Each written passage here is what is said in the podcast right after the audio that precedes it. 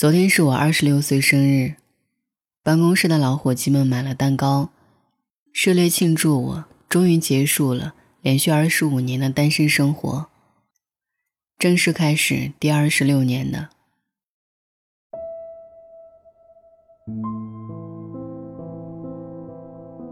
朋友调侃问我，单身这么多年有什么感受？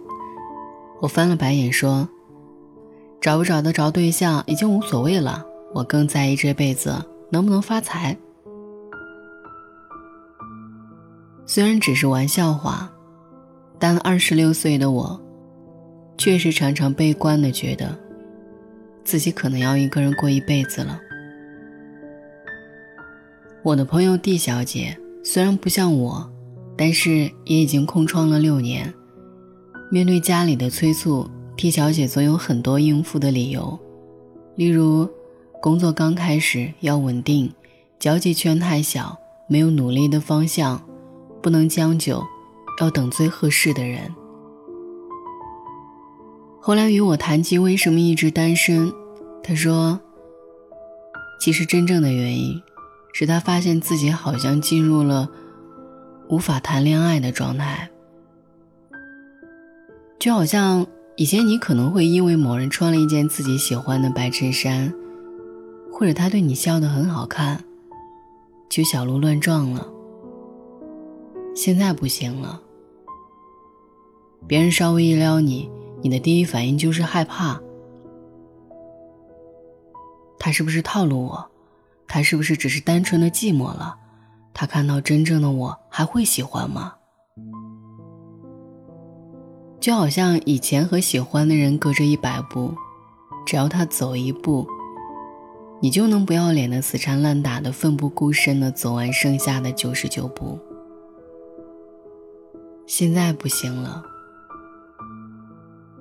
别人稍微表现出一点后退的样子，你立马就跑没影了。算了算了，这一百步我是走不动了，大家都别浪费时间了吧。也分不清到底是因为没有准备好。还是怕被辜负，又或者是其他原因，所以急着逃避。更何况自己一个人也过得挺充实、享受的，把全部精力和时间投给自己。工作日努力上班、读书、锻炼身体，变着花样的给自己做艺人食。周末去学摄影、学烘焙、学各种新鲜玩意儿。累的时候就躲在家里看电影、打游戏，睡个天昏地暗。只不过，就是少了一个可以说晚安的人而已。虽然已经习惯一个人吃饭、旅行，一个人换灯泡、修下水道，一个人度过漫漫长夜，走过空旷长街，一个人和生活较量。也发自内心的为单身而骄傲，为自己没有被空虚和孤独笼罩而骄傲，为自己保持自由，不依靠另外一个人，依然生活的丰盛满足而骄傲。但偶尔刷朋友圈，看到情侣傻傻的对着镜头自拍秀恩爱时，除了一边露出两人庸俗的没救了的表情。一边点赞，其实也会有一点羡慕。读到王小波写的“我把我的整个灵魂都给你”，连同他的怪癖、耍小脾气、忽明忽暗、一千八百种坏毛病，他真讨厌。只有一点好，爱你时，其实也会被深深触动。就像很久之前在网易云音乐某一首歌下面看到这样一条评论：有一天，我吃完泡面，发现洗洁精用光了。我随手用剃须泡洗碗时，会觉得，可能要是有一个女朋友就好了。并不是因为有了女朋友就不会吃泡面，也不是因为有了女朋友就会有人帮你洗碗。是我想在洗完碗转身回去时，会有个人在那里等着我，一脸神秘的说：“嘿，你猜我刚刚用什么洗的碗？”有时候我也会想碰到一个我在朋友圈里发某本书的截图或照片时，他会在下面评论：“啊，这本我看过，太好看了。”这本书啊，这是我最喜欢的那个作家写的，一直想买。你看完了，好不好看？一个了解我的好恶，能看透我的悲喜，知道我会因为什么感动，会因为什么哭泣的人。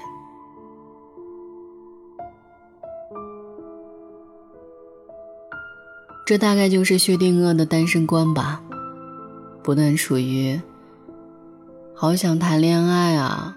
和，哈哈哈，单身真是爽的叠加状态。今天一位朋友给我们寄来喜糖，他准备要结婚了。他与他的先生认识于一年前的形影稻城亚丁旅行，那是他的第一次恋爱，也是最后一次。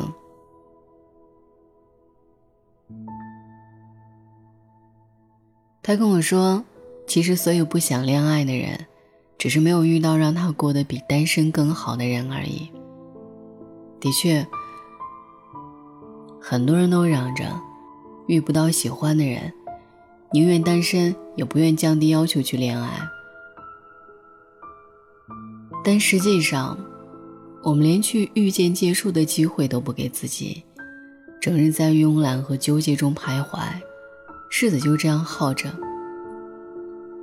不管怎么样，我们总该去尝试遇见。即使不为了恋爱，或许也可以结识到更多可能要一个人过一辈子的同伴吧。晚安。